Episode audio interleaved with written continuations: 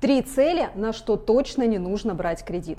Первое. На свадьбу или любое другое торжество. Начинать супружескую жизнь с долгов – сомнительная затея. Плюс ко всему, свадьбы окупаются редко. Итог – останетесь в серьезном минусе. Второе. Путешествие. Отдых долг – нерациональная трата. Потратите 100, а то и 200 тысяч за неделю, а отдавать будете целый год, да еще и с процентами.